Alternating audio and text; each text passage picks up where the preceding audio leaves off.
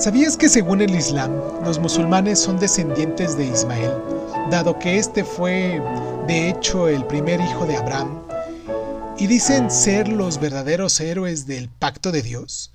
Y creen que Abraham fue un profeta importante y que de hecho fue Ismael el que estuvo a punto de ser sacrificado? Abraham se le considera el patriarca del monoteísmo. A sus hijos Isaac, que tuvo con Sara, e Ismael con su criada Ajag, así como sus descendientes, se les atribuye la fundación del judaísmo y el islam respectivamente. Cuando Abraham era solo un joven, llamado entonces Abraham, de la ciudad de Ur, Dios se le apareció y le instó a que viajara a tierra de Canaán, y más adelante Abraham empezó a preocuparse por el hecho de no haber tenido descendencia. Su mujer Sarai, más tarde llamada Sara, parecía ser estéril, por lo que ésta le permitió acostarse con su criada llamada Agag, quien dio a luz a su primer hijo de Abraham llamado Ismael.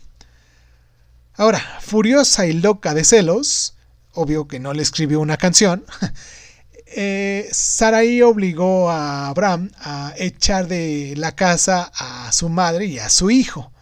Y entonces Dios hizo el pacto con Abraham.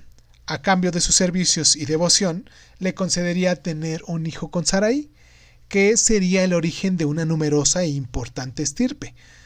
La tierra de Canaán sería suya, eso fue lo que le dijo.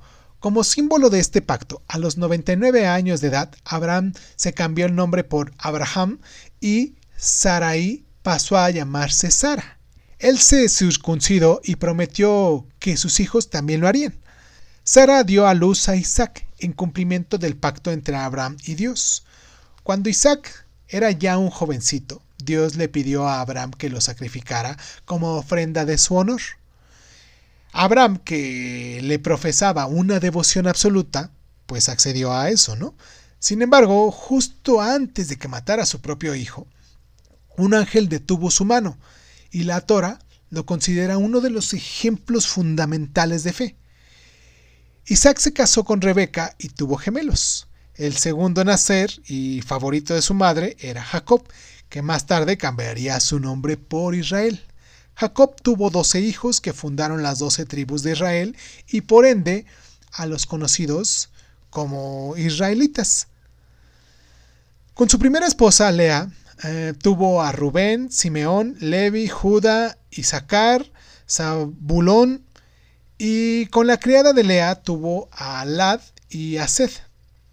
Con su esposa favorita Raquel tuvo a José y a su vez que era hijo, su hijo preferido, y ya por último a Benjamín.